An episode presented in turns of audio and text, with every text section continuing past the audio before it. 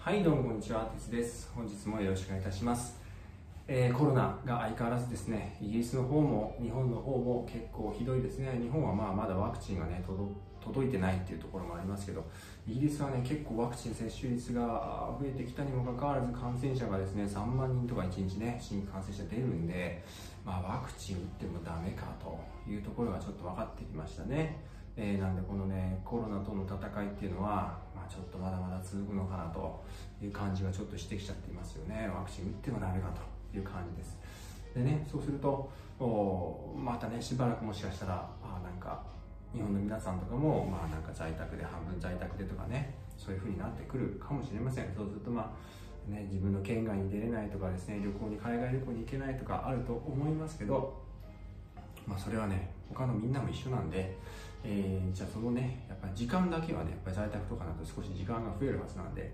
その時間をいかに使うかですよね。で特に若い方若い方でもしかしたら今やってる自分のお仕事自分のキャリアってどうなんだろうかと思っていたりする人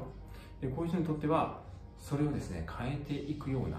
まあ、変えることが必ずしも正解だとは限らないですけど、まあ、変えたい場合はね変えていくための準備をできるようなそんなような時間がですね、まあ、与えられていると考えるのも一つじゃないかなというふうに個人的には思うわけです。で、えー、そんな話をちょっと今日はしたいなと思うんですけど、えー、皆さんのですね、えー、特に若い方、ねえ自分で例えば大きな会社に入ったけれどもなんかですねやってるお仕事がですね、えなんだろうその会社特有のことをなんかやったりとかですねまあなんかどうでもいいようなことをやってですね何か他に生きるスキルじゃないなと思ったりとかね。であとは、まあ、ちょ非常に特定のね、えー、まあ、特定のお仕事というかね特殊なお仕事になってしまってその先のキャリアがどうも見えないと、えー、どうもこう潰しが効かないみたいなね。そういう方もいるかもしれません。で 転職をしようと思ったとしてもこれ今までの私の経験が転職でどう活かせるんだろうかとかねどういうところが私のこの経歴を経験を評価してくれるんだろうかって思うといまいちちょっと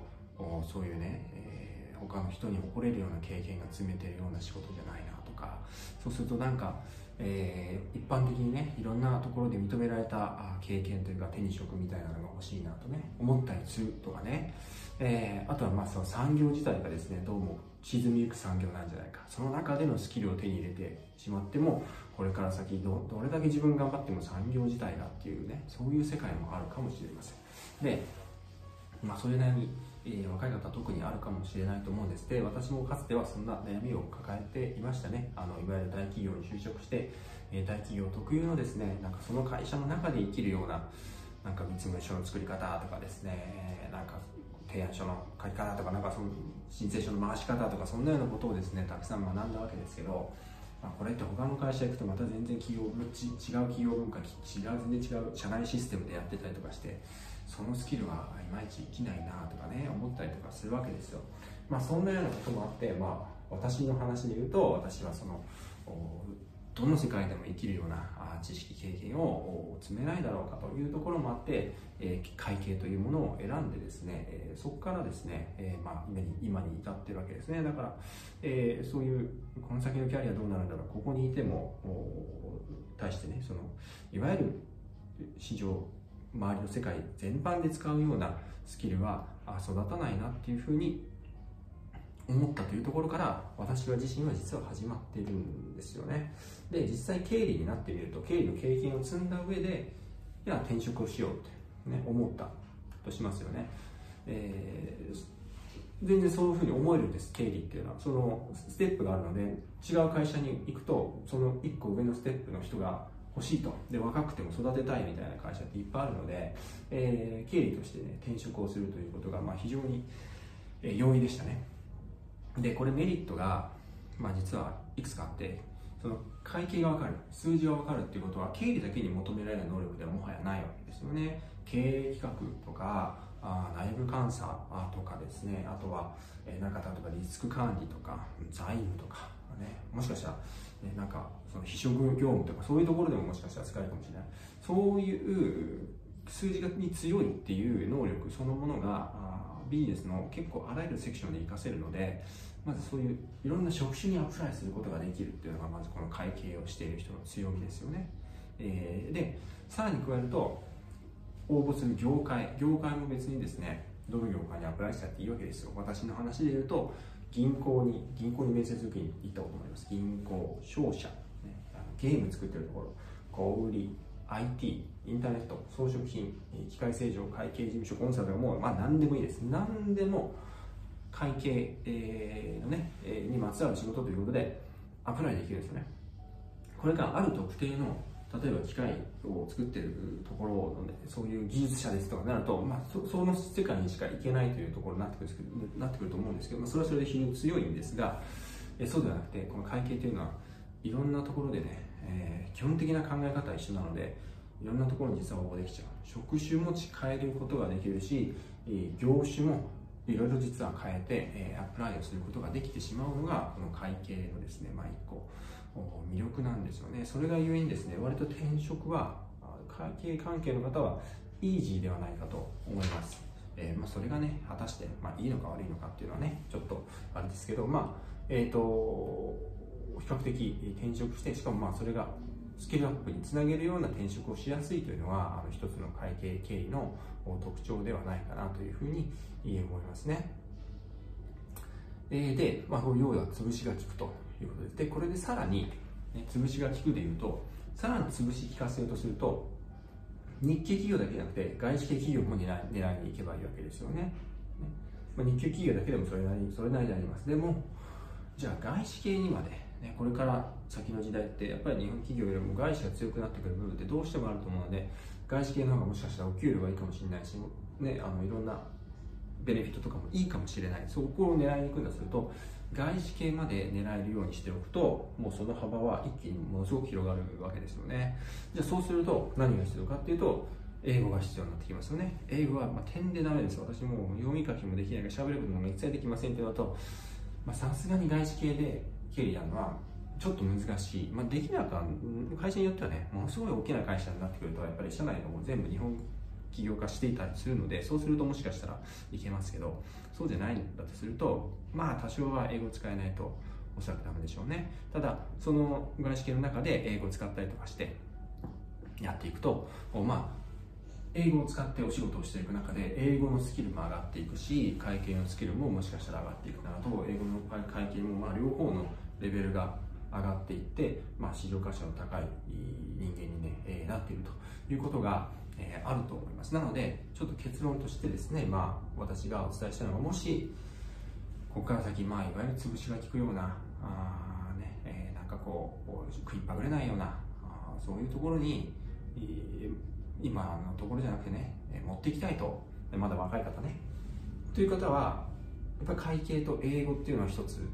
のですね、まあ、選択肢としてあるんじゃないかなと思うんですね会計力と英語力でもって市場価値を上げていくというのもいずれの能力も他の会社に行っても通用する能力だから間違いなく会計も英語も、ねえー、会計で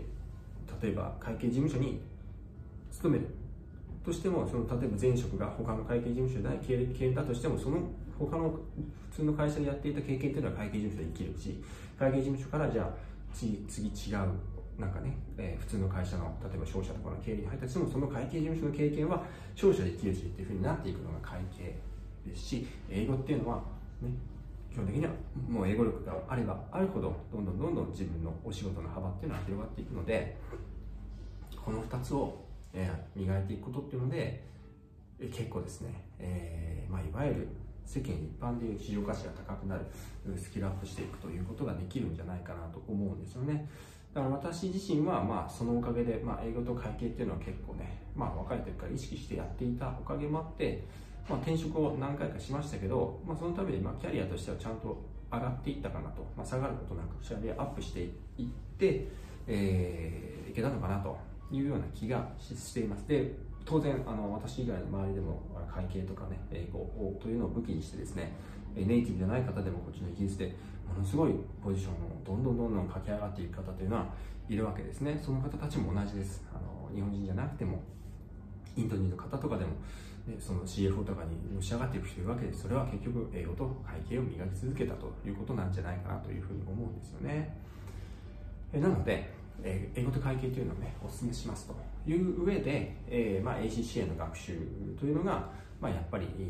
役に立つ、ね、あのおすすめできると思うんですね。ACCA はやっぱり英語力というのがあの凄まじくつきます、えー、というのも、まあ、英語のまず分量をとても読みます。学習の過程でも非常に読むし試験もそれなりの分量をそれなりに読めないといけないけません。ただそれはだんだんだんだんとレベルが上がっていくので大丈夫です。だんだん最初のうちはそんな長文読ませませんからただだんだんだんだん長文の、ね、量がね増えていったりとかしますとそのうちにだんだんだんだん自分のレベルが上がっていきますから、えー、大丈夫です。で記述。記述もさせられます。最初のうちは記述はほとんどありません。ほとんどない。ただだんだんだんだん試験が進めにつれてですね記述の量が増えてで記述の形式にもちょっとこだわるようになってですねそれが説得力を持って書けるようになるかみたいなね体系的な論点を説得力を持ってえー、書けるようになるかみたいなところまで最終的に行きますのでここまでできたら会計関連の仕事で、えー、英語でですねお仕事をすることはまずできると思います。あの喋ったり聞いたりっていうのはまた別の能力なのでちょっとそこまで、えー、そこが上がるかというとそれは分かりません。私自身も聞くのとかねいまだにそんな全然完璧じゃないと思ってるのでただ例えばメールとかでやり取りするという上においてはあるいは何かレポートを書くとかっていう上ではまあそれぐらいできればですねまあまず間違いなくどんな状況でも会計関連のことであれば英語で仕事で、えー、まあ、ネイティブの人たちと太刀打ちができるレベルに持っていけると思います。それが、まあ、ACCA の試験の特徴になっています。それぐらい、まあ、うまくできてます。非常にうまくできてます、えー、でですねしかもですねこの ACCA のやっぱり特徴っていうのは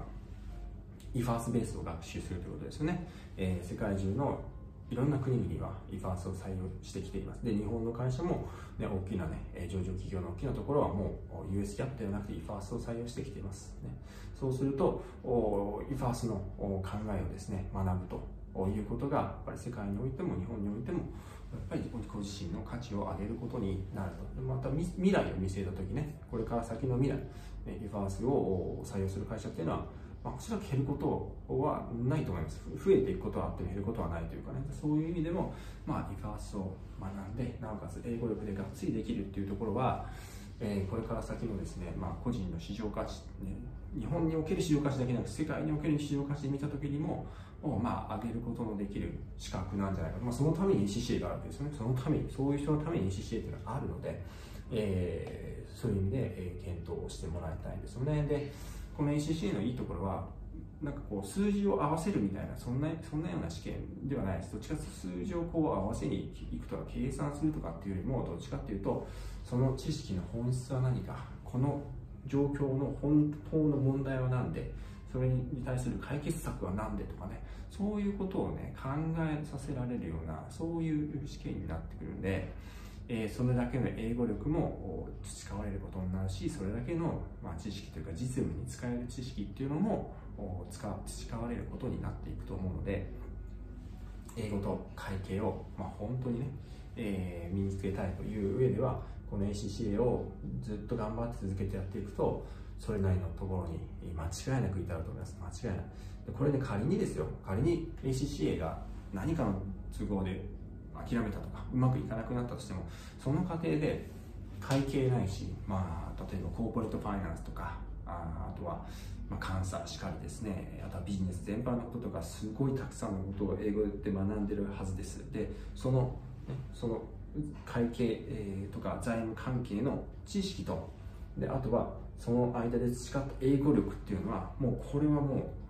う皆さんのものですよね。それはもう失われるものではない。絶対にその先のキャリアにおいて必ず生きていくものになるのでそういう意味ではもう一切無駄になるものではないんですよね。これを勉強したけど無駄だったみたいなことにはこの会計イファースとか、ね、財務とかっていうものと英語とかっていうのは無駄になるってことはおそらくないと思います。よっぽど違うねなんかアスリートになりますとかあったらもしかしたらあれかもしれないけどいわゆる普通のビジネスシーンで働く人にとってはやっぱり英語力って大事だしね、最近は営業マンだろうが経営者とかももちろんだけど会計の知識って絶対にね重要な知識になってくるわけなんでそれをまず学んだちゃんと学問的にアカデミックに学んだということがもう無駄になることは絶対ないので、えー、そういう意味でですね、えー、そういったスキルをつけるっていう意味でも ACCA というのはいいんじゃないかなとおすすめなんじゃないかなと思います。なので特にね話を元に戻しますけど若い方若い方で、えー、ちょっとこの先迷ってますと。どうしたらいいか分かりませんと。このまま行ってもなんかいい絵が描けないと。いう方もいると思います、ね、我慢してそこにずっといるというのも一つの選択肢です、ね、皆さんの上司はいやもうちょっと我慢しろって言うかもしれません。それも一つの選択肢でもそうじゃなくて若さゆえにねこうプッと飛び出してですね、えー、こういったまあ専門専門職に就くというかね。そうするともう本当に知識とですね能力で、えー、ある程度勝負できる人生になっていきます。逆に言うと知識と能力というものを磨き続けてないと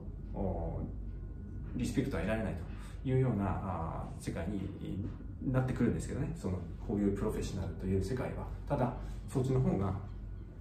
自分の性格に向いてるとその外部に外部の環境に惑わされることなく己のスキルでもって、えー、頑張って生きていくんだと。いうですね、えー、方向の方が、まあ、ご自身向いてるとか思う方はですねちょっとこういうですね会計と英語とか、ね、いうのを意識して、えー、その上で ACCA とかっていうものをね検討してみるとよろしいのではないかな